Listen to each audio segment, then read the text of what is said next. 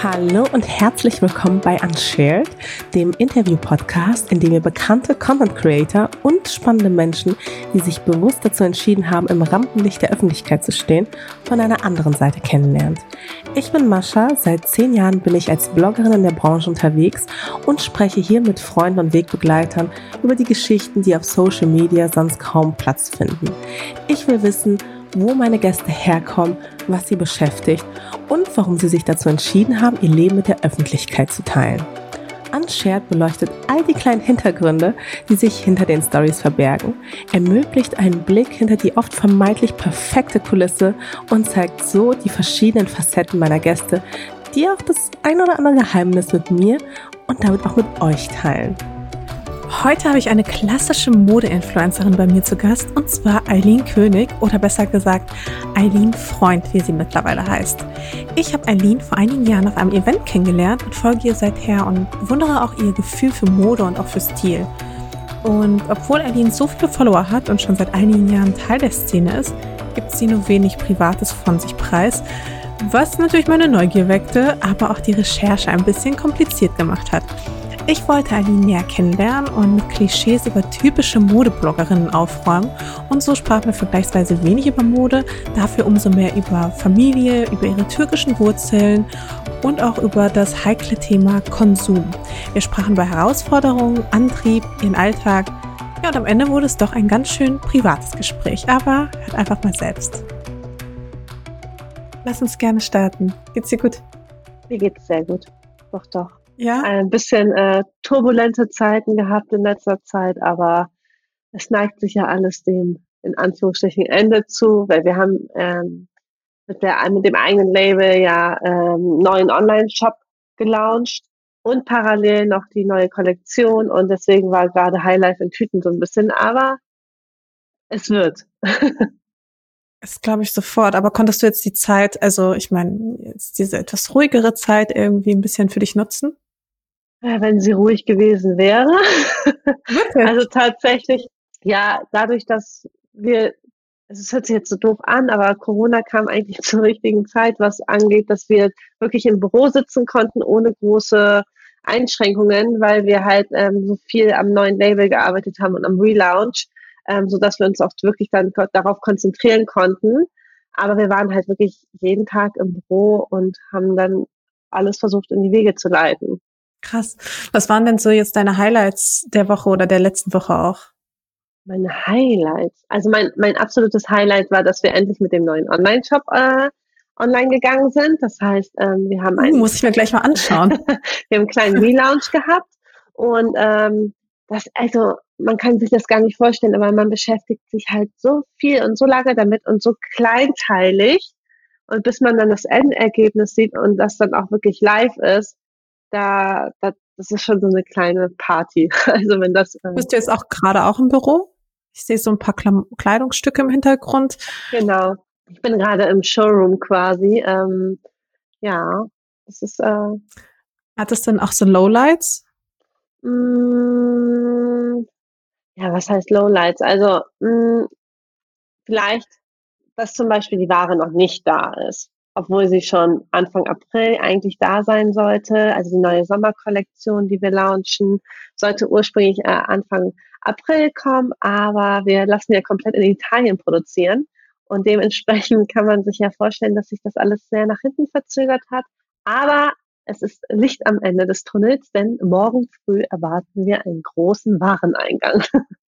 Okay, sehr gut. Ja, das freut mich total für dich, weil das ist, äh, stelle ich mir auch ganz schön belastend vor, ehrlich gesagt. Ähm, ja. Bevor wir richtig loslegen, ja. habe ich fünf Entweder-Oder-Fragen für dich. Oha. Du kannst sie auch gerne begründen, aber mhm. jetzt erstmal Entweder-Oder. Und zwar fangen wir an mit lieber zu Hause oder lieber unterwegs? Lieber unterwegs. Hm. Okay. Schuhe oder Tasche? Taschen. Feel you. Auf jeden Fall. äh, Stadt oder Land? Ähm, aktuell noch Stadt. Also ich sage niemals nie, meine Eltern wohnen eher ein bisschen ländlich, aber ich äh, fühle mich aktuell, mein Mann auch eher in die Stadt hineingezogen quasi. Ja, du bist ja auch äh, bewusst nach Hamburg gezogen. Äh, Bloggerin oder Modedesignerin? Was gefällt dir? Oh, fies. also ich muss schon gestehen, dass mein Herz aktuell ein bisschen mehr für das Label pocht. Also ich habe auch leider meine Aktivitäten auf meinem eigenen Blog so ein bisschen eingeschränkt gerade, so ein bisschen eingeschränkt. Ja, oder Instagram, also Influencerin oder Modedesignerin. Ich glaube jetzt Instagramerin, auf lange Sicht Modedesignerin. Okay. Und eher emotional oder eher rational? Emotional. Definitiv. Sehr gut. Du kann ich total nachvollziehen. Übrigens auch den Punkt mit der Tasche. Ich tue mich da auch mal total schwer, aber ich denke mir so, Schuhe nutzen, nutzen sich halt viel mehr ab als Taschen. Das, das war auch jetzt mein Taschen. erster Gedanke. Also es ist nicht so, als ob ich nicht wunderschöne Schuhe habe und ich liebe auch Schuhe, aber ich glaube von, also ich bin halt ein Mensch. Ich ähm, mhm nutze meine Gegenstände sehr, sehr gerne. Also ich bin da nicht so jemand und stelle sie in die Ecke und denke so, ach, das ist aber toll und schön, sondern wenn mir dann auch ein paar Schuhe gefallen, auch wenn sie teurer waren, ich trage die halt rauf und runter und äh, kenne da keine Gnade und dementsprechend weiß ich, dass ich von einer Tasche halt länger was habe. Deswegen eine, eine Tasche im besten Fall, wenn die eine gute Qualität hat, hat man die ein Leben lang und bei Schuhen ist es natürlich schon nochmal ein bisschen was anderes. Was war deine allererste Tasche, die du dir damals gegönnt hast? Meine allererste Tasche war die, die habe ich schon gar nicht mehr, ähm, Louis Vuitton Speedy. Nein, wirklich. Oh mein Gott, das ist so Klischee. Wie alt warst du da? War ich da? Ich war das, äh, nach Köln gezogen, so roundabout 18, 19, ja. Jetzt auch schon fast elf, zwölf Jahre her. Oh, Mascha. Ich weiß. Ich weiß, du wirst ja jetzt 30. Ich hatte dich oh, vorher gefragt. Ich muss sagen, also von allen meinen Gästen, also war das die größte Herausforderung, ähm, was über dich herauszufinden mhm. außerhalb von Mode. Also du bist da wirklich, du ziehst dich da wirklich zurück. Also ich hatte da wirklich, wirklich Schwierigkeit. Ich habe ewig gesucht und gesucht und gesucht und sehr, sehr wenig gefunden ähm, im Vergleich jetzt zu ja. anderen. Also du gibst vergleichsweise ja. wenig Privates von dir preis. Mhm. Ist das eine ähm, bewusste Entscheidung? Also ähm, ich würde, also ja und nein. Also ich gebe irgendwie das Preis, was ich denke, was man vielleicht wissen sollte über mich. Also ich habe jetzt, wir haben ja auch vor zwei Jahren geheiratet. Das fand ich schön, das habe ich auch natürlich geteilt, aber ich bin jetzt nicht so, dass ich sage, ich mache da ein Geheimnis draus, dass ich 30 werde eher, also eher im Gegenteil. Ich bin, ich bin dann eher so, dass ich, wenn ich Lust habe, was zu scheren, dann mache ich das, aber auch wenn ich, also so schwierig, weil ich manchmal denke ich mir so, wen interessiert denn das? Also ob ich jetzt irgendwie 30 werde oder wo ich wohne. Also oder jetzt nicht nur auf die 30 bezogen, sondern so mhm. allgemein, mhm. so deine, deine Gedanken, deine äh, mhm. Meinung. Also ich finde mich manchmal selber ein bisschen schwierig, weil es gibt Tage, da plaudere ich total gerne zum Beispiel auf Instagram Stories und bin eher persönlicher. Und dann gibt es Tage, da möchte ich eigentlich nur so Inspiration zeigen, so Mutbilder und sowas. Also irgendwie werde ich mir selber manchmal nicht so klar, was ich eigentlich zeigen will und was nicht. Ich mache das dann wirklich aus der Intention und aus den ähm, Gefühlen raus. Und ich würde behaupten, in den letzten ein, zwei Jahren, man wird ja auch ein bisschen älter, man überdenkt vielleicht ein paar Dinge. Und äh, dann doch, ich würde schon sagen, dass ich eher ein bisschen zurückhaltender geworden bin mit meinem Privatleben. Aber jetzt ist es keine bewusste Entscheidung gewesen, sondern einfach nur gefühlstechnisch dann so. Okay. Aber was hast du denn in letzter Zeit überdacht, was du, was du früher für wahr gehalten hast und jetzt irgendwie dich mhm. da nochmal hinterfragt hast? Hast du an eine konkrete Situation gerade gedacht? Nee, eigentlich gar nicht. Also ich war noch nie so der Mensch, der jetzt auf Social Media alles ausdiskutiert oder irgendwie auch alles anspricht.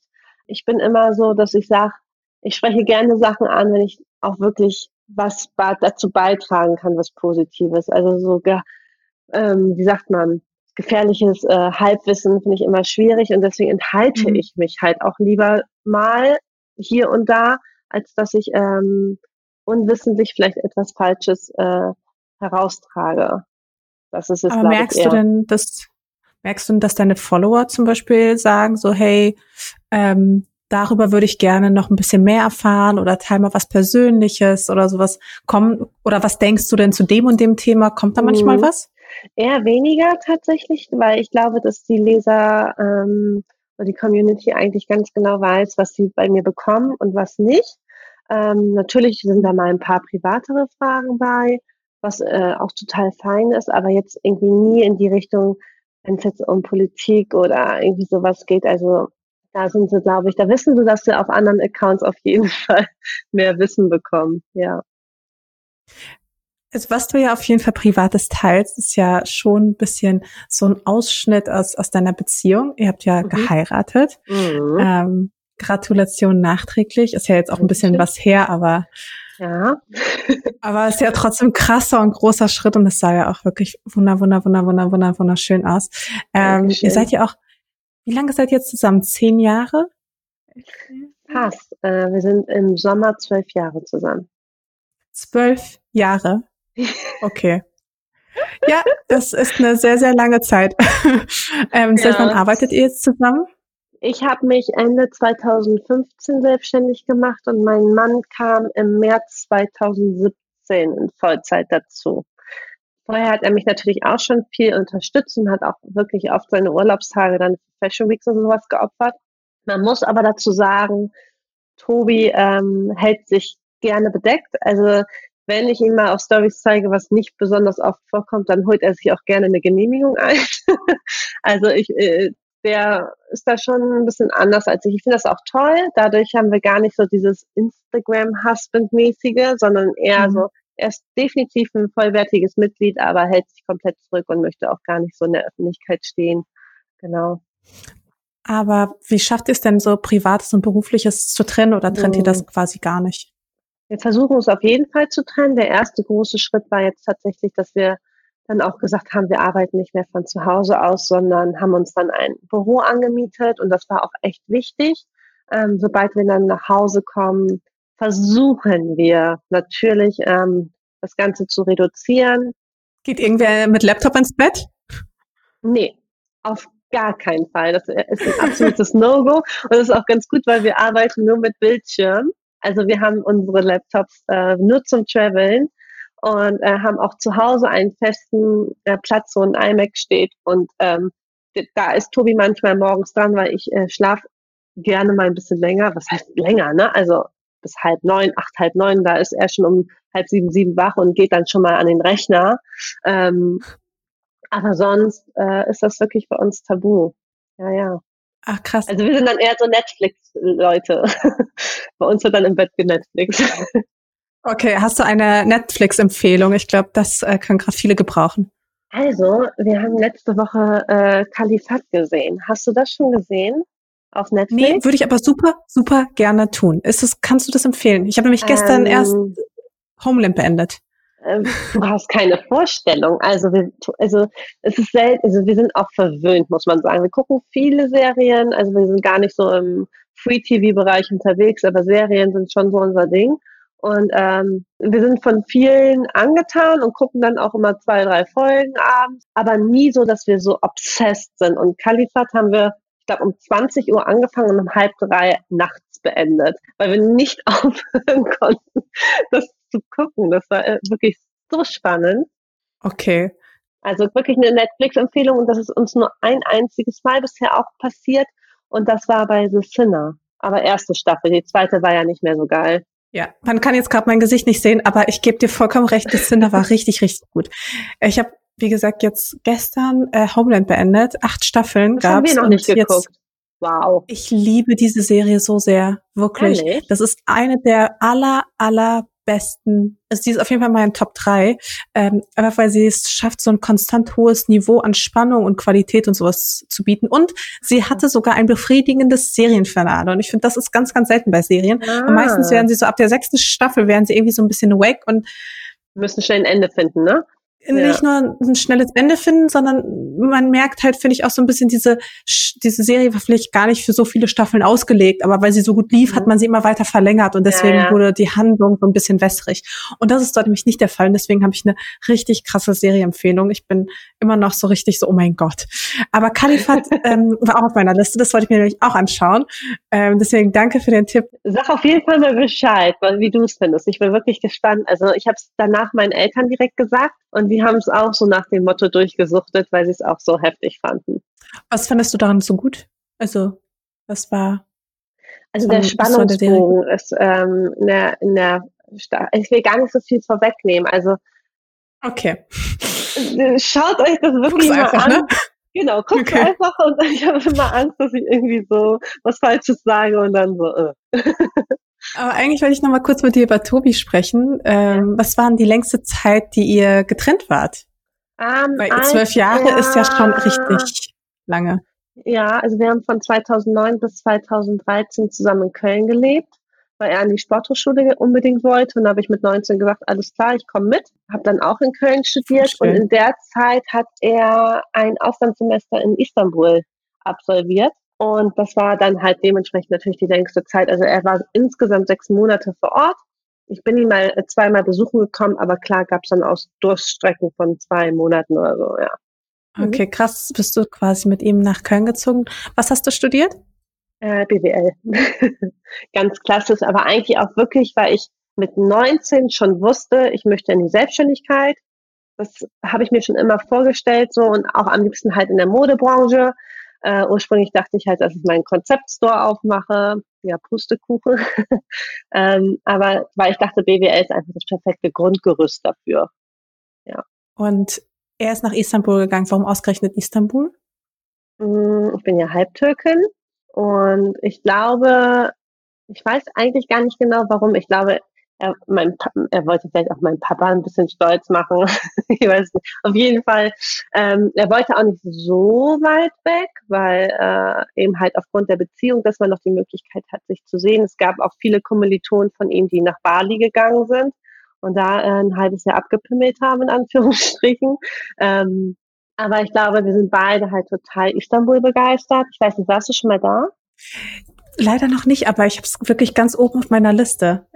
Istanbul ist. Also jetzt gerade ist so die politische Situation auch so ein bisschen schwierig. Dass, also jetzt geht ja sowieso gar nichts, aber mhm. davor war, fand ich jetzt, also 2018, 2019 fand ich es einfach politisch ein bisschen schwierig, mhm. mhm. ähm, dahin zu reisen. Sonst hätte ich es wahrscheinlich auch noch eher gemacht, aber ich habe es auf jeden Fall ganz groß auf dem Schirm, weil es muss beeindruckend sein einfach. Es ist äh, fantastisch, äh, diese verschiedenen Kulturen dort zu sehen.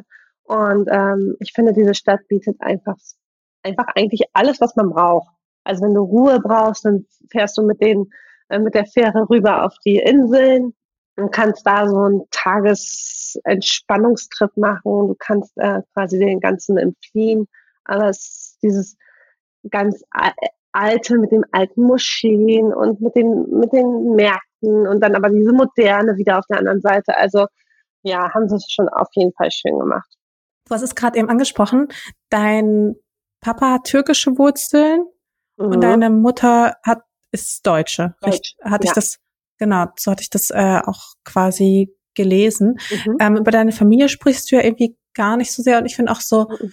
also auch der türkische Hintergrund kommt auch gar nicht irgendwie groß zur Sprache. War das eine bewusste Entscheidung? Nee, also ich bin total happy, äh, eine Mischung aus beidem zu sein, definitiv. Und eigentlich wissen auch viele, dass ich halb Türkin bin, halb Deutsch, halb Türkin. Das Einzige ist, ich spreche die Sprache halt nicht besonders gut bis gar nicht mehr. Also als Kind schon viel besser, weil mein Opa auch immer mit mir gesprochen hat. Dann sind sie halt zurück in die Türkei. Und ähm, das hat dann so ein bisschen nachgelassen. Ich glaube, wenn ich jetzt die Sprache super gut sprechen würde, dann würde das auch viel mehr zum Vorschein kommen. Aber statistisch gesehen sind die Türken auf jeden Fall äh, auf meinen Seiten unterwegs. Also die, ähm, Hast du viele türkische Follower? Ja, doch. Also Deutschland, Amerika und dann kommt auch schon die Türkei. Krass. Aber mhm. würdest du sagen, also hat dich die türkische Kultur in deinem Alltag beeinflusst? Also, oder hat sie einen Einfluss auf dich? Vielleicht auch allein schon foodtechnisch? das auf jeden Fall. Ähm, nee, ich habe einen sehr, sehr modernen äh, Papa. Der äh, ist, ist moderner als viele deutsche Väter, die ich kenne. Und dementsprechend, ähm, mein Papa ist einfach eine coole Socke, wenn man das mal so sagen kann. Der ist total modebewusst, der ist total offen, der ist gar nicht so, natürlich ist ihm auch seine Kultur wichtig, aber nur bis zu einem gewissen Maß. Und ähm, er hat meinem, Gro ich habe einen großen Bruder, ähm, der hat uns auf jeden Fall schon sehr europäisch aufziehen lassen, aber oder aufwachsen lassen. Ähm, dementsprechend, ich liebe die Türkei, ich bin super gerne da, meine, äh, meine Oma wohnt da auch noch, meine Onkel, meine Tante. Die sprechen allerdings auch alle Deutsch und dementsprechend ist das manchmal ein bisschen schwierig, wenn ich dann da bin, dann sprechen wir eh Deutsch, also kommt die türkische Sprache gar nicht so zum Vorschein. Aber ich glaube immer, und das sage ich auch, ich könnte mit Sicherheit überleben. Also einen Döner bestellen oder Ayran und sowas kriegen noch alles hin, ne? Bei mir ist es ja zum Beispiel so, ich, ich habe ja keine deutschen Wurzeln. Mhm. Ich habe ja nur ähm, ja, sowjetische Wurzeln.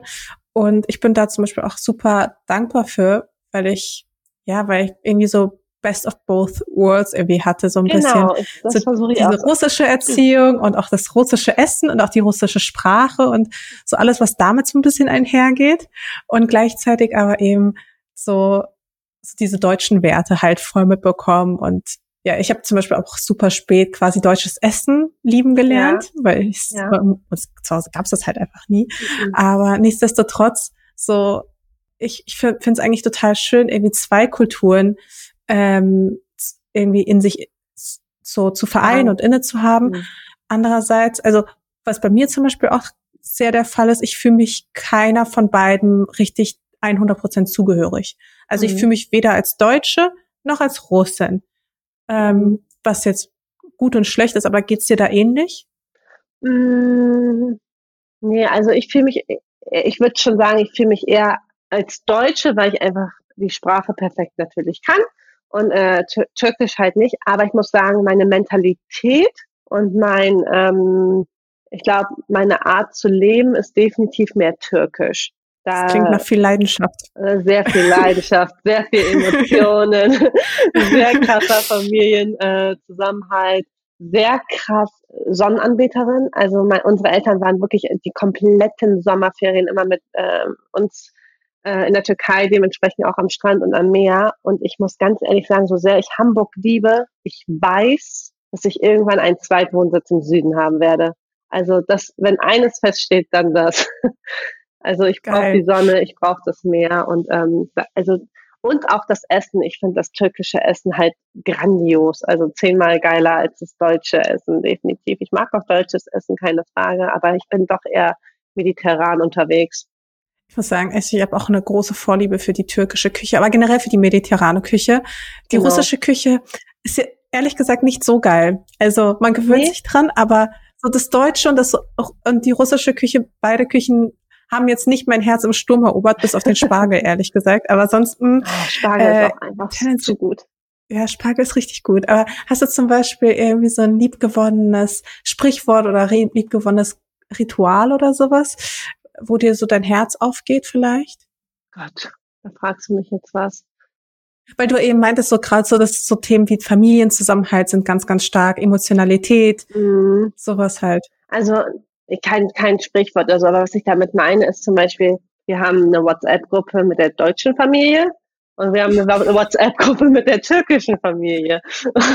und manchmal okay. muss man die türkische Familie schon stumm schalten, weil es, da geht, da wird alles geschert. Also das ganze Gefühl, das je, jedes äh, Essen, jedes Getränk, was man gerade zu sich nimmt, jedes Ereignis. Okay. Und ja, ja, das ist schon. Und dann merkt man bei Auch Tierfotos?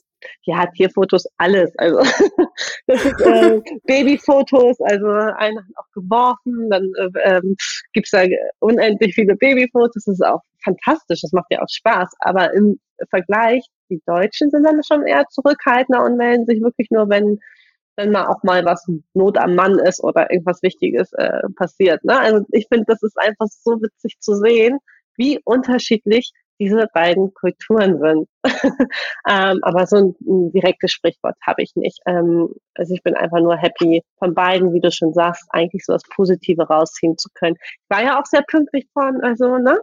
Am Podcast. Ja, voll. voll.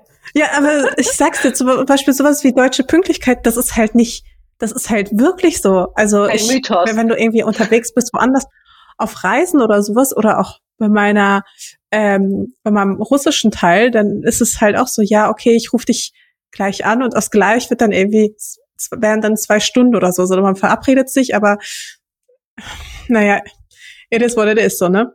Ja. Aber was mich, also eine Sache, die ich mich gefragt habe, ähm, um ganz kurz nochmal beim Thema zu bleiben, bevor wir gleich switchen. Du sagtest ja, du hast ja viele türkische Follower auch oder eine große mhm. türkische Community. Wirst du da auch zum Beispiel mit so Fragen konfrontiert, warum du zum Beispiel kein Kopftuch trägst oder sowas? Also ist es etwas, nee. was die Leute von dir erwarten zum Beispiel?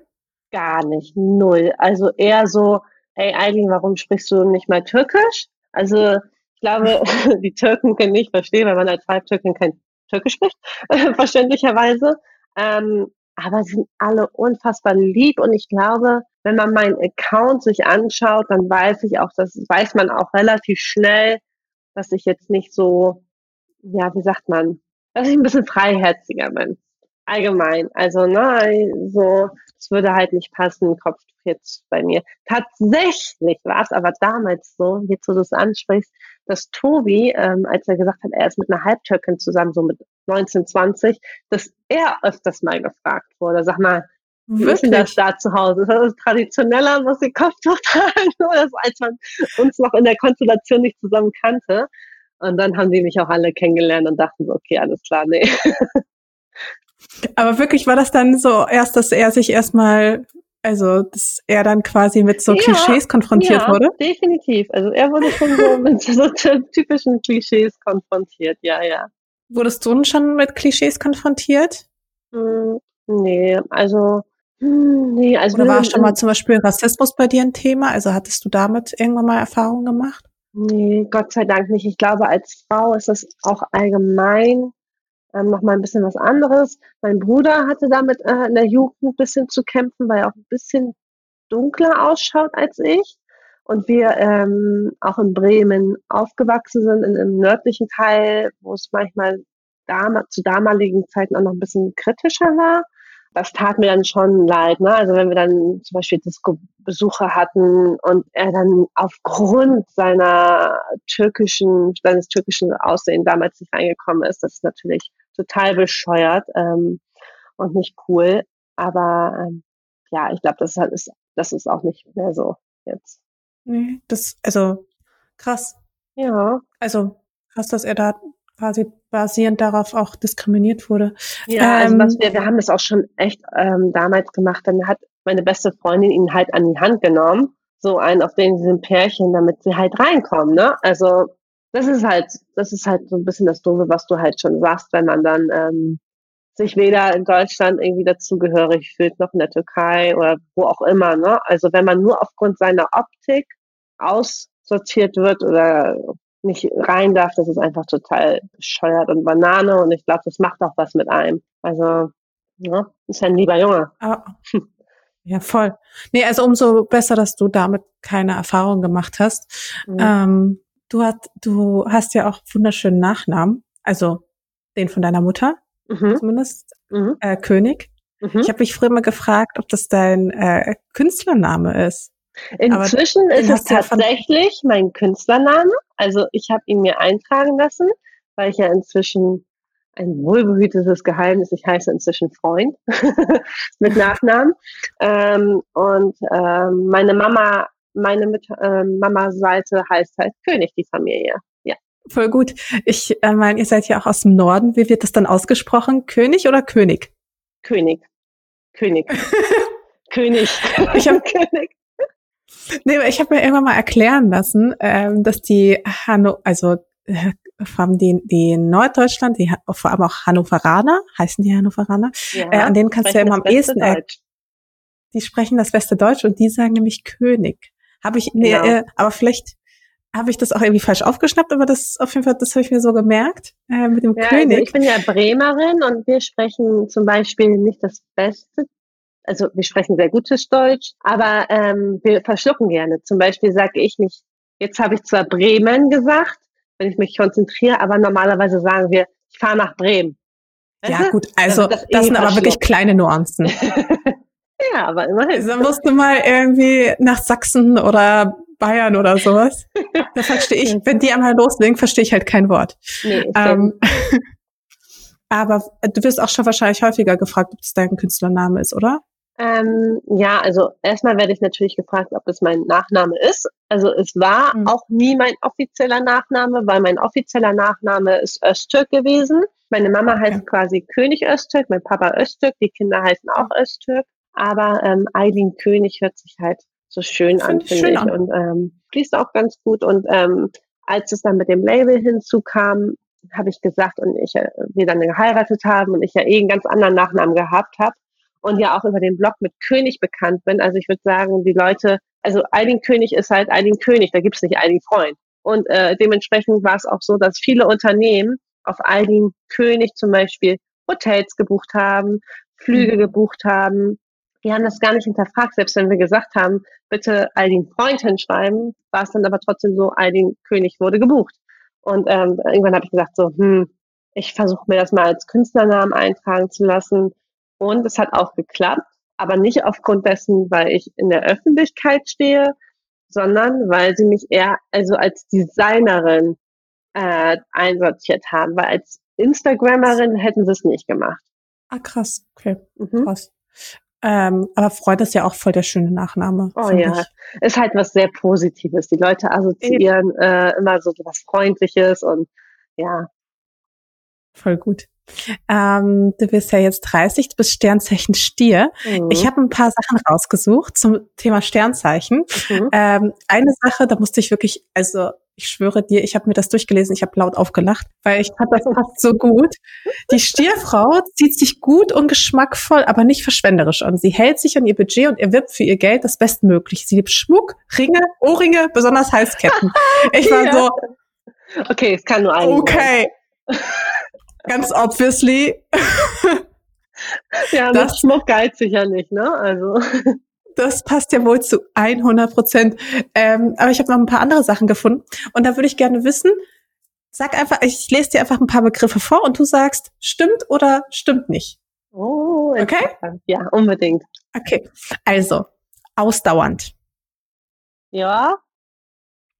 Besonnen. Hm, besonnen. Was, also ja, ich würde jetzt sagen, es passt jetzt nicht zu, zu 100 Prozent zu deinem Naturell, aber das musst du entscheiden. Hm, nee, ja, nee, besonnen, hm, nee. Äh, besitzergreifend. Ja, also wenn ich mir was in den Kopf gesetzt habe, dann muss ich das auch haben, ja. Beschützend? Ja. Ähm, bodenständig? Ja, also doch, eher schon, auch wenn man das auf den ersten Blick nicht meinen mag, aber ja. Ähm, eifersüchtig? Früher ja, früher extrem, wow. Ähm, inzwischen nicht mehr, nee. Okay, warte mal, extrem heißt? also, ich sag mal so, als, als Tobi in Istanbul war, da war ich glaube, ich, ich war schon manchmal eine Furie. Also so im Nachhinein ja, aber hey, ich war, ich war 19, 20. Da ist man doch irgendwie ein bisschen anders, oder? Also. Ja, voll. Also inzwischen natürlich äh, nicht mehr. Ähm, ich finde, Eifersucht hat auch irgendwie was Niedliches. Stell dir mal vor, man wäre gar nicht, also es würde einem kalt lassen alles. Das wäre irgendwie auch nicht schön. Voll. Nee, Eine absolut. gesunde also ich Eifersucht denke auch, ist toll. Ich glaube auch, wenn jemand einem wichtig ist, dann braucht die Beziehung auch ein bisschen Eifersucht, ist doch wohl klar. Absolut, absolut. Ähm, engstirnig? Ja. Ja. Okay. Geduldig? Hm. eher, ich glaube eher nein. Also, nee. Geduldig sein gehört nicht zu meinen Stärken. Eher ungeduldig, ja. Genussvoll? Ja. Ja. Also so wie du für über das türkische Essen gerade gesprochen hast und über Spargel, würde ich jetzt auch einschätzen, Fall. dass genussvoll sehr gut zutrifft. Äh, gewissenhaft? Ja, doch, doch, doch. Ähm, intolerant? Nee, nee, nee, nee. Ähm, gründlich? Hm, also Tobi ist gründlich. Ich denke immer, ich bin gründlich und dann kommt Tobi um die Ecke. Ja, okay. Aber er ist Jungfrau, von daher. Da kann man sich nicht gut mit messen, das stimmt. Äh, was mit kreativ? Ja, doch. Ich bin auf jeden Fall im Team so eher der kreative Part, ja. Ja, also ich hätte dich jetzt auch als sehr kreativ eingeschätzt. Äh, konservativ? Nee, gar nicht. Gar nicht konservativ, obwohl ihr Nee. dann trotzdem aber das klassische ähm, Modell der Ehe auch gewählt habt für euch. Ja, ähm, ja, wir haben zwar geheiratet, aber ich bin gar nicht konservativ, würde ich behaupten. Also eher im Gegenteil, manchmal schon zu, dass man, ja, wie sagt man? Mm, Also mir sind Regeln eigentlich relativ Wumpe. Mach das, Hm. worauf ich Bock habe und nicht aufgrund dessen, weil das jetzt irgendwie äh, passt oder nicht passt. Was ist mit loyal? Sehr loyal, tatsächlich. Ähm, was ist mit materialistisch? Ja, kann ich ja leider nicht, äh, nicht sagen, was es so ist. Also ich, wir, ich habe zwar viele tolle Dinge zu Hause, wie eine Taschen und Schuhe und Co. Ähm, weiß aber auch wirklich trotzdem, dass es nur Materialien sind, die nicht lebensnotwendig sind. Also ich glaube, ich kann das ganz gut ähm, separieren voneinander, aber definitiv. Also wenn ich sagen würde, es ist mir egal, dann äh, würde ich ja Und lügen. das ist auch vollkommen okay. so. Ja, Also das ja. ist ja auch wirklich, wirklich nicht schlimm. Ich meine, sonst wärst du jetzt nicht da, wo du bist und Ja. sonst würden wir jetzt auch nicht miteinander sprechen. Ähm, misstrauisch? Nee. Nee, eher, eher, eher gutgläubig tatsächlich. Hm. Mhm. Äh, naturverbunden? Jein. Also ähm, ich lebe ja in der Stadt. Dementsprechend ähm, bin ich jetzt nicht so, dass ich sage, ich muss unbedingt auf einer grünen Wiese aufwachsen, aber ähm, ich genieße es trotzdem sehr, wenn ich in der Natur bin und reise auch sehr, sehr gerne in die Natur. Also, aber schon, Ja, und ich bin ein langfristig? Stadtkind. Langfristig know. siehst du ja auch dein, dein Häuschen am Strand. Hm, Ja, das auf jeden Fall. Aber in Deutschland wäre es tatsächlich, glaube ich, immer tendenziell die Stadt. Ja, verstehe ich Und auch. dann irgendwie so ein schönes Meerblickhaus. Was ist mit ähm, ruhig? Nee. Eher Ich quirlig. würde auch sagen. Ähm, hm, was haben wir hier noch? Sachlich? Das sind Sachlich? deutsche Eigenschaften. Ja, Oha. sachlich. Was, was So. meint man genau mit sachlich? Also so strukturiert oder, oder so, so, also was, was, was soll sachlich Ich sein? würde ich würd sachlich, sachlich würde ich als ähm, sehr geradeaus äh, betrachten. Also sehr, ähm, weißt du, wenn man zum Beispiel sachlich redet, dann redet man ohne viel Trara Nee. drumherum. Man, also man kommt immer so klar zum Punkt und ist so. nee, nee, nee, nee, nee, nee. nee, nee, nee, nee, okay. Okay, nee, nee, nee, nee, nee, nee. Ähm, selbstbewusst? Ja, doch, also eher selbstbewusst als nicht, also als nicht selbstbewusst, ja. Sensibel? Wir haben es Ja. gleich durch. Wir sind schon bei S. Sicherheitsorientiert? Äh, ich glaube, nicht so typisch deutsch sicherheitsorientiert, aber doch schon. Also ich bin jetzt nicht jemand, der ähm, das Geld aus dem Fenster schmeißt. Also wir haben schon unsere ähm, Sicherheiten definitiv. Äh, bis- Da ginge bestimmt auch mehr, aber Tobi und ich leben auch und ähm, hier und jetzt. Also Ähm, vergleichend? nee, wenn man das in der Branche macht, dann ist man eh Game Over. Voll. Ähm, stur? Ähm, stur, ja, hallo, ich bin Stier. Also ich bin Ja. schon. Auf jeden Fall. Und last but not least, ähm, warmherzig. Ja, ich glaube schon. Also ich bin eher ein Mensch, deshalb, das ist auch wieder sehr türkisch, wie ich finde. Alle umarmen, alle Bussi, alle Kussi, alle, alle sind toll. Besonders ähm, wenn man einen Wein zu viel getrunken hat, doch, das ist schon sehr warmherzig bei mir. Ja, Dann musst du jetzt wahrscheinlich auch wahrscheinlich sehr so unter dieser aktuellen Zeit leiden, wo Ja, man so dieses ganze Physical furchtbar. Distancing. Wirklich furchtbar. Also ich fand, es war die erste ein, zwei Wochen war es noch irgendwie, dass man gesagt hat, okay, man hat wirklich mal Zeit, vielleicht ein bisschen runterzukommen, sich zu sortieren. Aber Tobi und ich, das war schon immer so, wir sind wahnsinnig ähm, auf unsere Freunde bezogen und auch auf die Familie und dementsprechend Horror. Also es kann jetzt so langsam mal wieder losgehen. Und was ich halt auch besonders schade finde, ist, ich werde ja jetzt am Samstag 30 Und ursprünglich hatten wir hier wirklich eine fette Party geplant mit über 70 Leuten, die kommen wollten. Und wir wollten ein riesen Ding daraus machen, einfach mal zelebrieren. Und ähm, ja, dass das halt so ins Wasser fällt und ich meinen 30. Geburtstag irgendwie wahrscheinlich ja ziemlich alleine äh, feiern werde, ist irgendwie doof. Ich mag das nicht. Ja, verstehe ich. Andere wollten dieses Jahr heiraten, das ist noch viel schlimmer. Ja, stimmt, ne? Also all mhm. diejenigen, die heiraten wollen, äh, dieses Jahr, oh, das ist auch richtig ärgerlich, da freut man. Aber gut, ich will mir gar nicht vorstellen, wie teuer Hochzeitslocation nächstes Jahr sind. Ja, mein bester Freund ähm, wollte seinen Mann jetzt im Juli heiraten. Die haben das alles nach ähm, um ein Jahr jetzt verschoben. Letzte Woche kam die Nachricht. Deswegen ist der eine Teil, also sein Mann ist, oder sein Verlobter ist Spanier. Und ähm, alleine äh, die Spanier nach Deutschland zu bekommen im Juli, das steht ja alles in den Sternen. Und ob man dann auch wirklich so warmherzig sein kann, dass man sich alle drückt und kuschelt und tanzt und irgendwie mitfiebert, ist ja halt so dahingestellt. Also man weiß es halt einfach nicht. Und wie gesagt, wenn sie schon heiraten, dann wollen sie halt so richtig gefühlstechnisch auch dabei sein und mit der Familie und allem drum und dran. Und deswegen haben sie das jetzt schon um ein Jahr nach hinten verschoben, haben auch schon einen Termin bekommen. Aber ich glaube, nächstes Jahr werden wir auf sehr vielen Hochzeiten tanzen. Ich glaube auch. Also vor allem, ich glaube, das wird auch sehr, sehr teuer für viele werden. Ja, wahrscheinlich. Ähm, also ich ja. glaube, der Markt wird auf jeden Fall explodieren. Aber du bist jetzt trotzdem 30. Macht das irgendwas mit dir?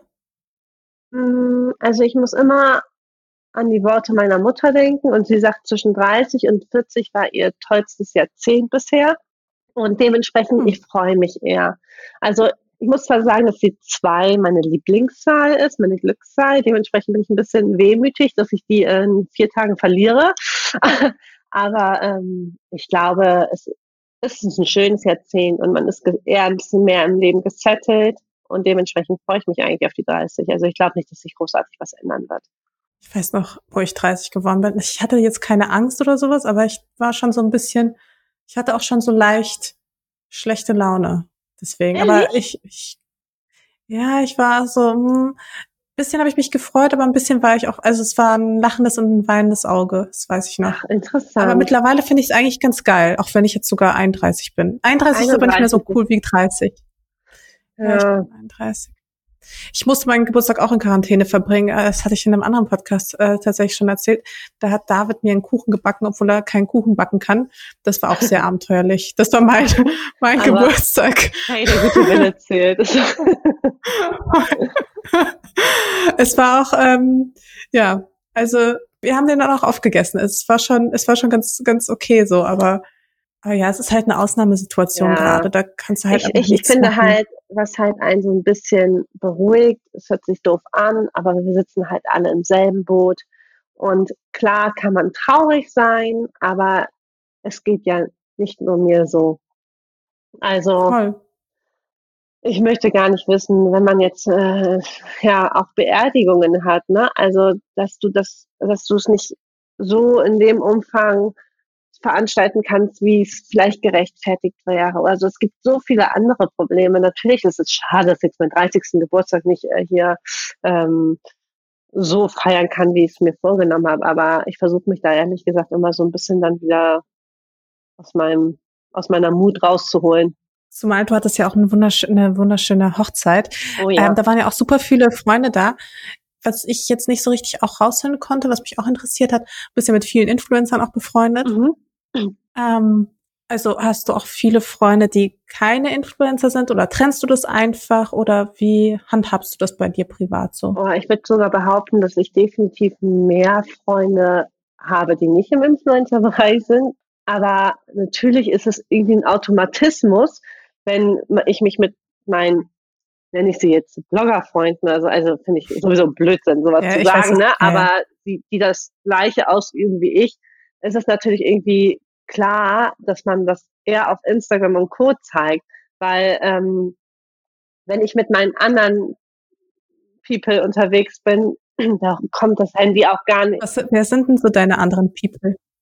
Also Schulfreundinnen, meine, äh, meine Julia, die auch meine Bridemates unter anderem war, aus Köln. Also in, in Hamburg haben wir super viele Freunde, auch in Bremen noch. Also auch von Tobis Seite aus. Ich bin ja auch eher ein Mensch, der auch viel mit also Männerfreundschaften hat. Ich bin gar nicht so ähm, so girly girly unterwegs. Das war schon immer so. Also ich hatte eher mehr männliche Freunde. Meine beiden besten Freunde, die zum Beispiel meine Trauzeugen waren, sind auch überhaupt nicht aus der Branche. Also ja. Okay. Ja, siehst du, das da habe ich was also, äh, würde ich gelernt. Ja. Aber, aber ich glaube, du wirst generell viel mit äh, Klischees so konfrontiert oder generell mit so Vorurteilen. Was denken denn die Leute immer von dir, was einfach absolut nicht stimmt? Hm, ich glaube, dass die Leute, die mich nicht kennen, also das ist zumindest so, was ich öfter mal höre, das habe ich jetzt auch, wir waren jetzt auch äh, in Südafrika auf einer Hochzeit und da kam auch eine auf mich zu und meinte, weil ich, ich, ich bin komplett losgelöst von dieser Social Media äh, Sache, wenn ich mit meinen Leuten unterwegs bin. Und dann kann ich auch mal ein Glas zu viel trinken und auch einfach ausgelassen sein. Dann kam sie zu mir und meinte, oh Eileen, ich muss das jetzt mal loswerden. Ich dachte, du wärst so oberflächlich und eingebildet, weil man sich ja auf Social Media einfach manchmal anders zeigt oder man hat eine andere Wahrnehmung einfach von den Menschen. Man, ich kenne das ja auch. Manchmal denke ich auch von jemandem anderen so, hm, und dann steht sie vor mir und ich denke so, wow, mega äh, nice. Äh, aber ähm, ich glaube tendenziell eher, dass die Menschen aufgrund von meiner Platzierung auf dem Markt auch denken, dass ich eher eingebildet oder ähm, oberflächlich bin. Aber ich hoffe, dass dem nicht so ist. Also ich bin mir relativ sicher. Ich bin mir auch sicher. Aber auf deinem Kanal geht's ja schon zum Beispiel auch viel so um Konsum und mhm. so einfach so die schönen Dinge und sowas. Ähm, ich finde aber, der Trend geht ja auch gerade aktuell mehr Richtung Nachhaltigkeit, Richtung äh, Minimalismus. In, inwiefern setzt du dich mit diesen Themen auch für dich so auseinander? Also spielen sie eine Rolle für dich? Merkst du das bei dir irgendwie? Ja, also ich muss sagen, ich bin, ich habe 10.000 Stufen bin ich zurückgefahren, äh, in Anführungsstrichen, was meinen Konsum angeht. Klar gönne ich mir hier und da noch was, aber ich bin sehr gezielt geworden. Ich sag mal, früher war es wirklich so, dass wöchentlich irgendwelche H&M und Co-Pakete eingetrudelt kamen und ähm, das ist wirklich überhaupt nicht mehr so. Ähm, und dadurch, dass wir auch unser eigenes Label haben, da sind wir auch eher nachhaltiger unterwegs mit den ganzen Materialien und wir lassen ja auch in Italien produzieren und so. Man überdenkt schon sehr vieles. Also ich muss ganz ehrlich sagen, ich gucke inzwischen, wenn ich unterwegs bin, auch jedes Mal ins Care-Label, von wo das Produkt kommt.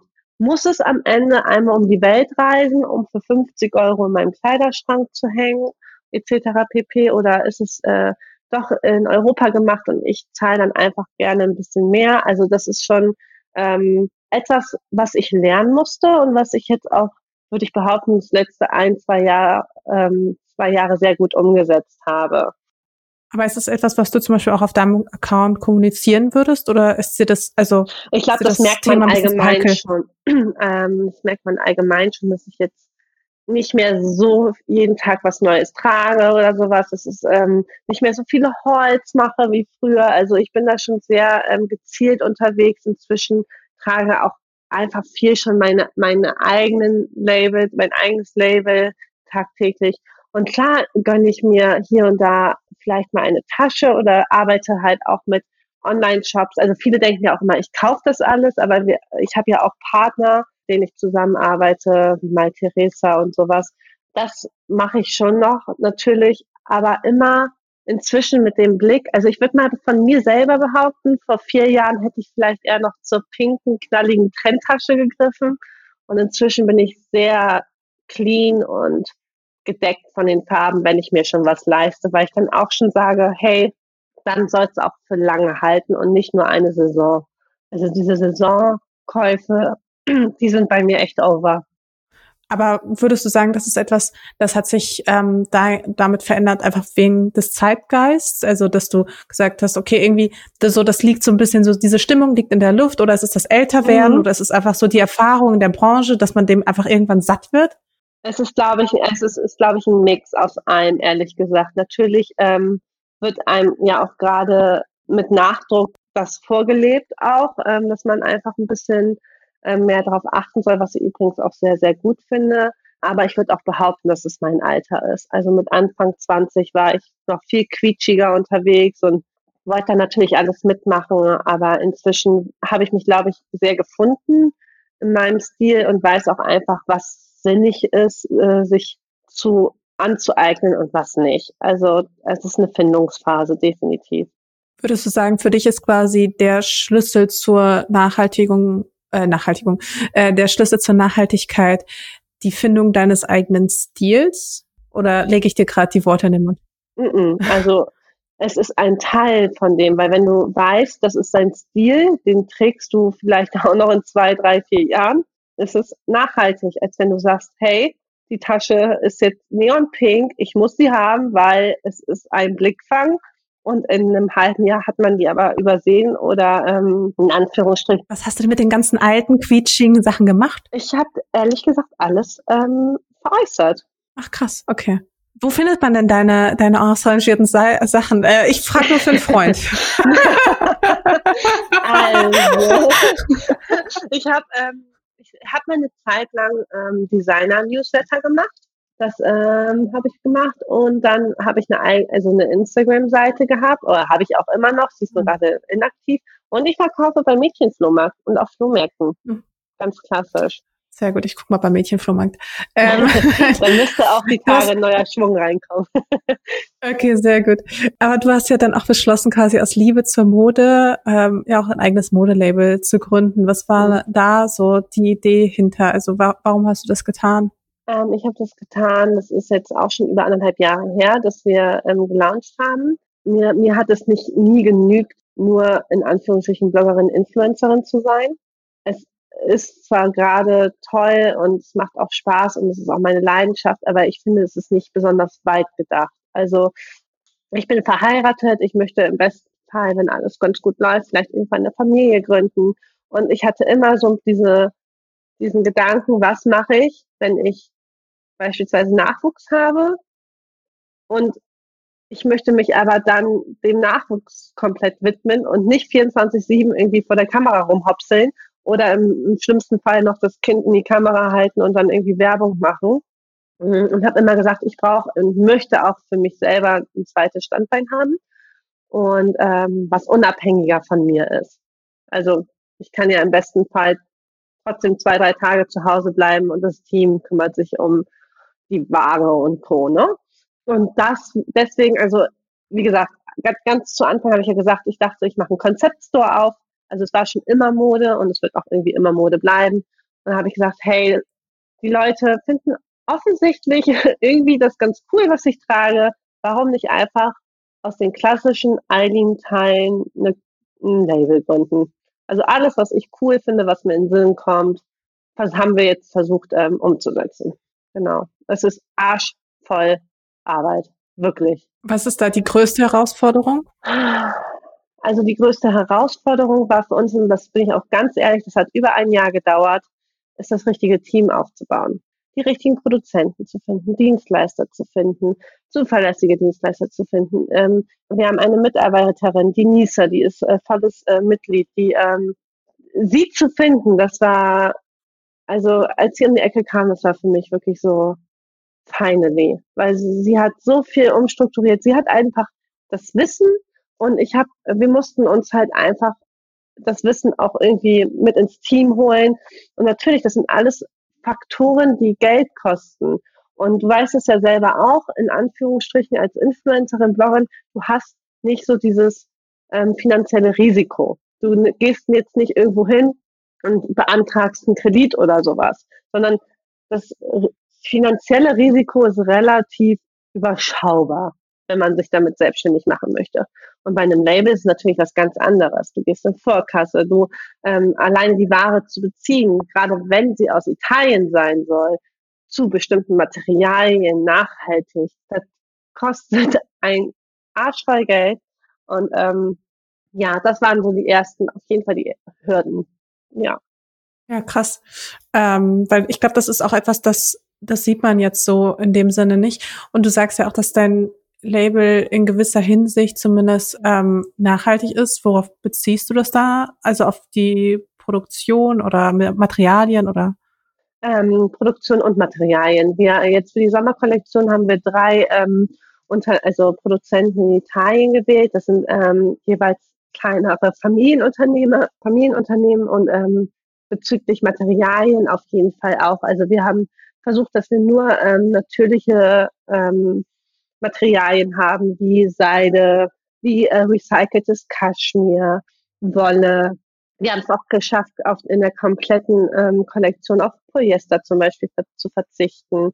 Das sind so kleine Dinge. Unser Labeling ist selbst aus Italien. Also mir war es dann zum Beispiel wichtig, dass die Produkte nicht einmal um die Welt verschifft werden müssen oder verfrachtet werden müssen, um am Ende hier in Deutschland zu landen. Also so, ich würde nicht nie im Leben behaupten, dass wir perfekt sind, aber wir sind auf einem sehr guten Weg und ähm, ja, lernen eigentlich von Zeit zu Zeit dazu.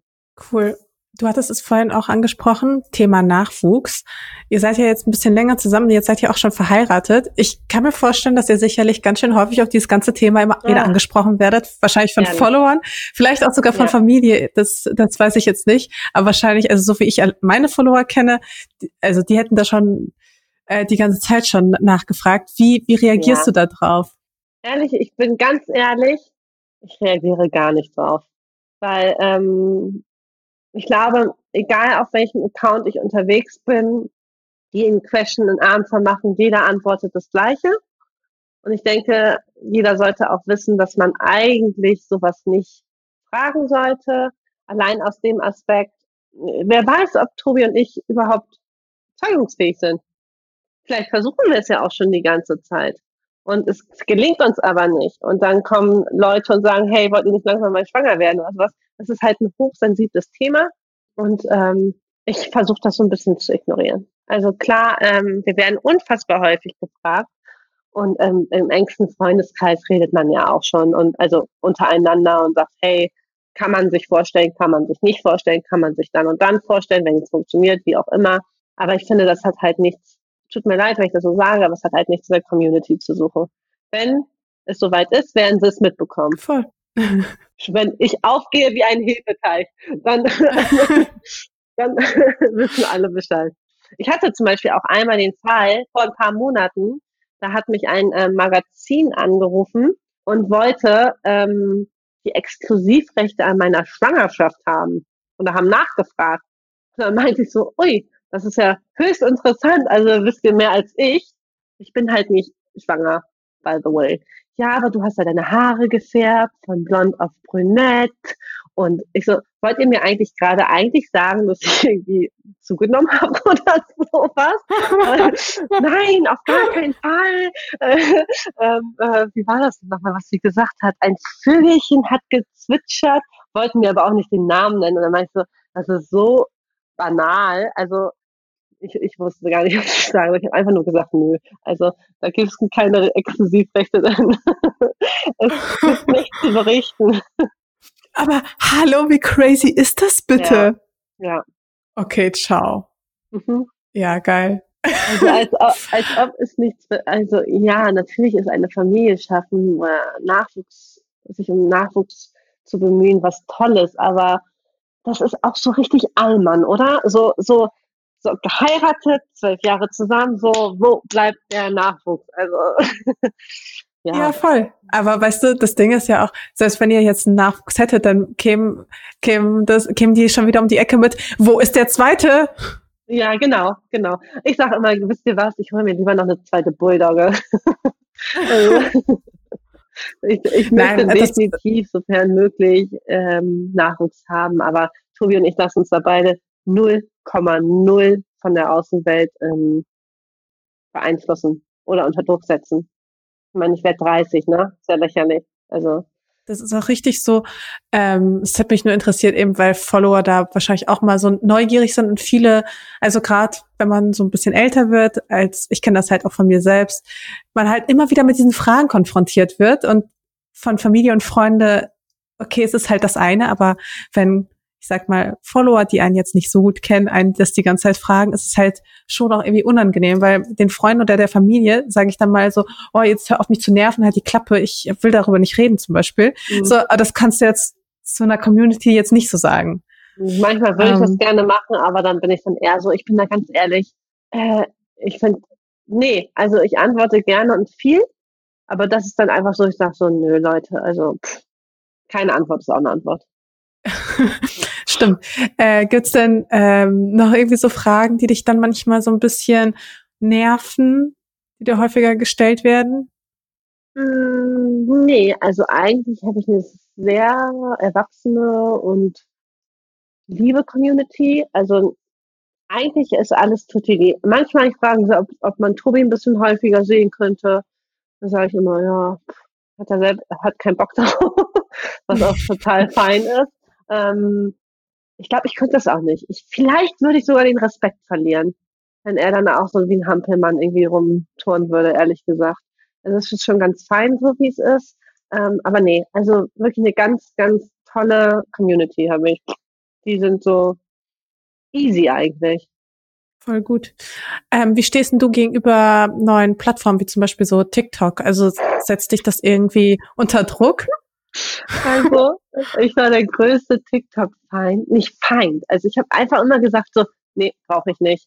Brauche ich nicht, bin ich zu alt für. Und dann kam äh, Corona um die Ecke und irgendwie man war ja so stumpf zu Hause und dann dachte man sich, okay, dann hat äh, hier Blue und Ben, hier DJ David Fuentes und äh, with Spirits, die haben dann immer so TikTok-Videos hochgeladen und ich dachte schon immer, Gott, ich habe echt, ich habe Tränen gelacht bei manchen Sachen und da dachte ich so, okay, lädst du die App mal runter, um einfach mal auch lustige Momente zu haben in der eigenen Wohnung. So habe ich runtergeladen und ich muss ganz ehrlich sagen, wie witzig kann TikTok sein? Also ich sehe es jetzt, ich, ich sehe es jetzt nicht so, dass ich sage, ich muss es haben, ich muss jetzt aktiv sein. Ich habe auch ein paar Videos hochgeladen und hey, mein erstes Video, das da habe ich ein Video mit Summer gemacht. Das hat glaube ich 2,1 Millionen Views. Das war mein erstes Video auf TikTok und ich habe nur sechs. Ah, da guckst du. Da gucke ich. ja, wow. das, ja, und dann dachte ich so, okay, ich bin jetzt seit roundabout sieben, acht Jahren auf Instagram und ich kann mich nicht erinnern, dass ich irgendwann mal so eine Reichweite hatte. Also TikTok ist, glaube ich, schon nochmal echt Next Level, aber ich nehme mir da gar keinen Stress. Ich habe es einfach nur runtergeladen, um äh, während der Quarantänezeit einfach eine witzige Alternative zu haben und habe es als gut befunden, aber jetzt auch nicht so, dass ich sage, das braucht man zum Leben. Also es ist, so kann man, das ist leichte Kost. Voll. Aber hast du so das Gefühl zum Beispiel, weil ich meine, wir sind ja jetzt ein bisschen, also generell ein bisschen älter ähm, im Durchschnitt. Ähm, aber wie würdest du, und auch haben wir auch vor ein paar Jahren angefangen, ähm, aber wie würdest du sagen, wie bewertest du denn jetzt die neue Generation, die neuen Gesichter, die jetzt so reingespült werden in den Markt? Also merkst du da einen Unterschied?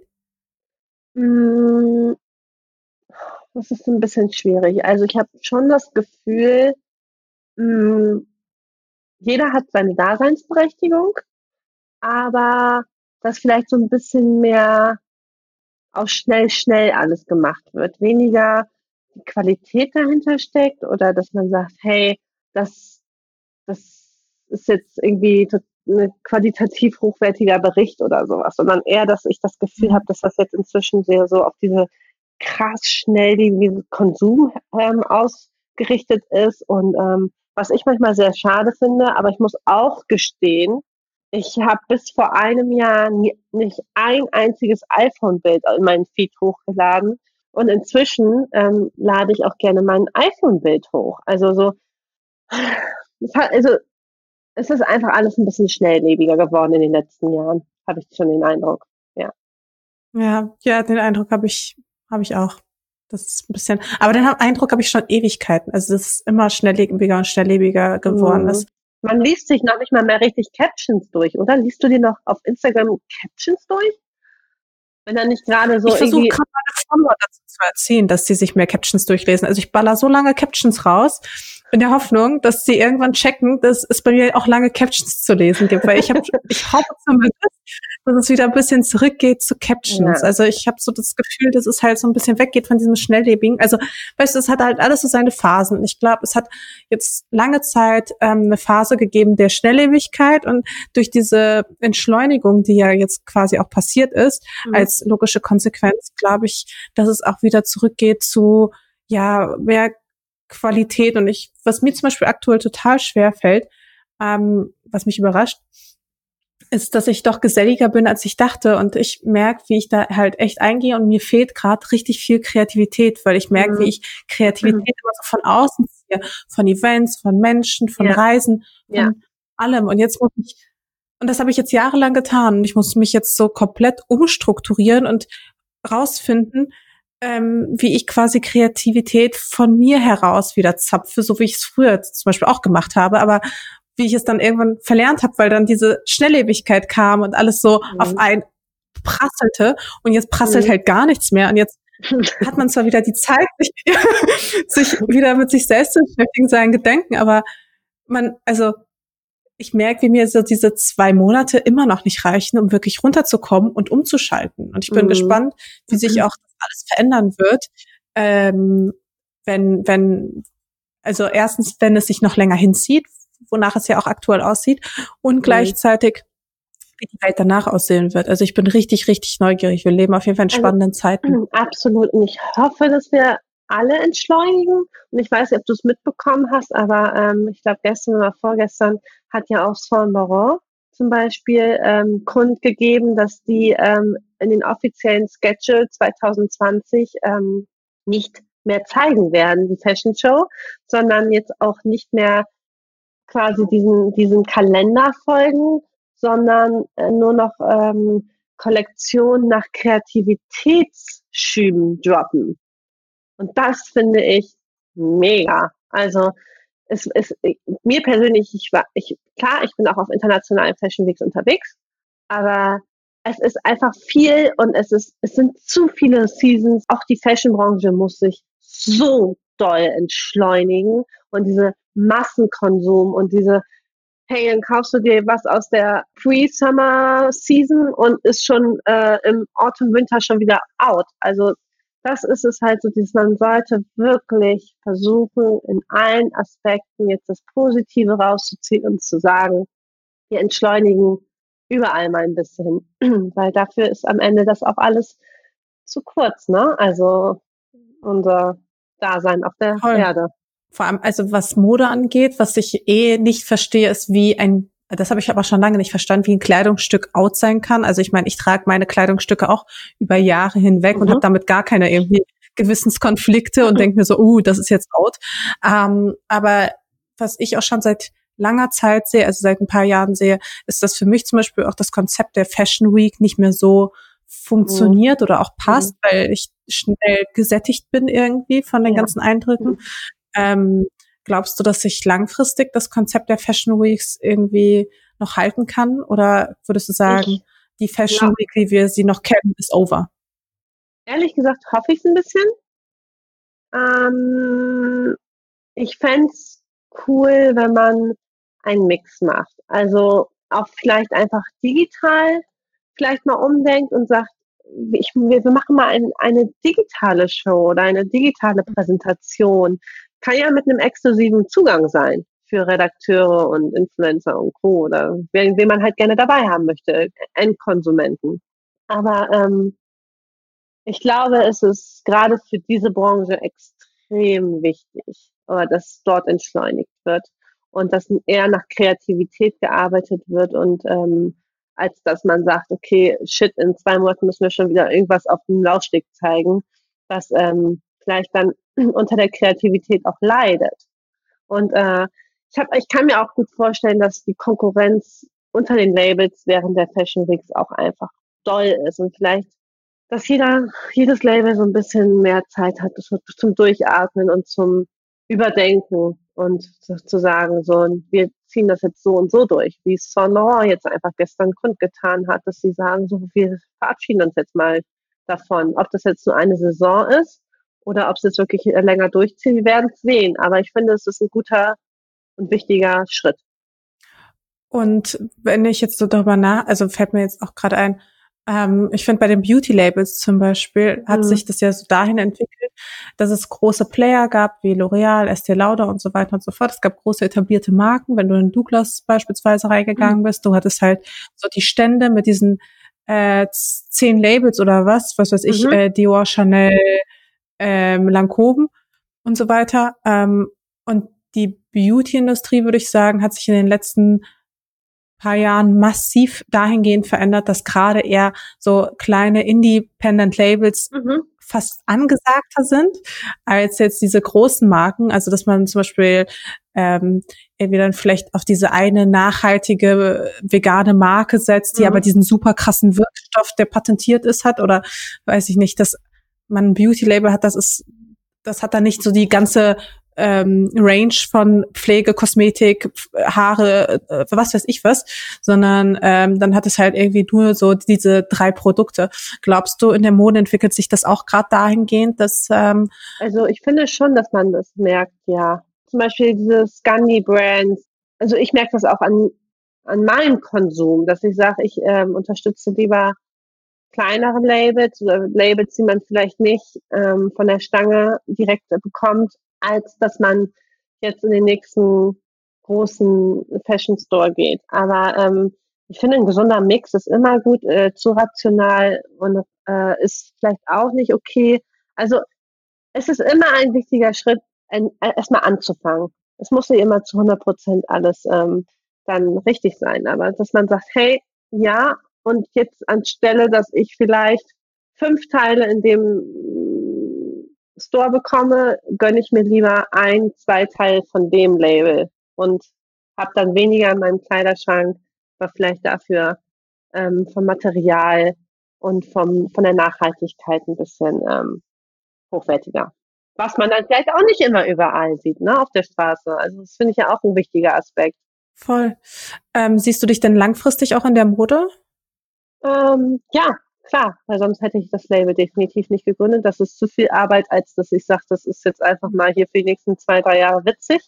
Aber doch, doch. Also so wie wir es umgesetzt haben, stehe ich zu 100 Prozent dahinter und finde das ähm, auf jeden Fall toll.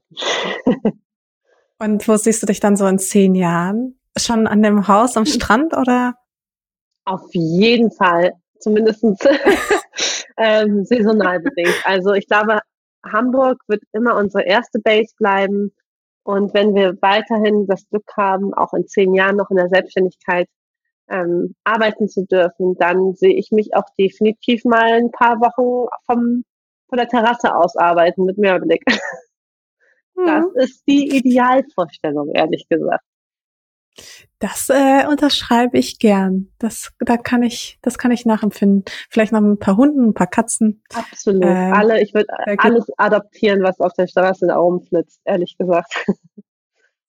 Ich finde auch jedes Mal hart, wenn ich mich dann in so ein Hundi oder Katzi verliebe und das nicht mitnehmen kann. Mhm. Ähm, ich habe noch eine letzte Frage an dich. Ja. Und zwar, die stelle ich allen meinen Gästen zum Abschluss. Hast du heute etwas geteilt, was du vorher noch nie geteilt hast? Jetzt während unseres Gespräches. Mhm. Ich habe tatsächlich, glaube ich, noch nie ausgesprochen, dass ich mit Nachnamen Freund heiße. Wirklich? Wie fühlt sich das an?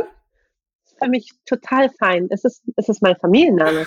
Mein neuer, also was heißt mein neuer, aber seit äh, roundabout zwei Jahren. Ähm, ja, aber ich habe da kein Geheimnis drum gemacht. Wenn man es irgendwo mal gesehen hat, dann nur zufällig. Aber ich habe nie ausgesprochen, hallo, hier bin ich und ich bin Eileen Freund. also, genau. Aber der Name klingt schön. Dankeschön. Ja, ich bin sehr gesegnet mit all meinen Namen tatsächlich. Auch mit König. Also, ist schon nett. Danke dir für deine Offenheit. Danke auch, dass ich dabei sein durfte, dass du mich gefragt hast. Ich fühle mich sehr geehrt. Das freut mich. Bis dann. Tschüss. Ciao. Das war also die zehnte Folge Unshared mit Eileen Freund. Ja, und ich weiß nicht, wie es euch so ging, aber ich fand es auch total schön, auch diese private Seite von Eileen kennenzulernen und nicht immer nur über Mode zu sprechen. Auch wenn das natürlich ein Großteil ihres Lebens ist. Ich glaube, man hat auch ganz gut gesehen, dass sie eben kein Püppchen ist, sondern eine selbstbewusste, junge und vor allem auch reflektierte Frau, die mutig ihren Weg geht. Ja, und mein nächster Gast ist übrigens ein echtes Urgestein in der Mode. Es ist nämlich Jessica Weiss von Jonelle und mit ihr spreche ich viel über ihre Rolle als Unternehmerin und als Mama. Es ist viel Business Talk, aber auch sehr viel Privates, vor allem am Ende. Und ich spreche auch mit ihr, wie es so ist, geliebte Projekte loszulassen und vor allem auch immer wieder neu anzufangen. Freut euch auf diese Folge, auch die ist super schön geworden. Ich, ja, ich freue mich auch drauf. Bis dahin.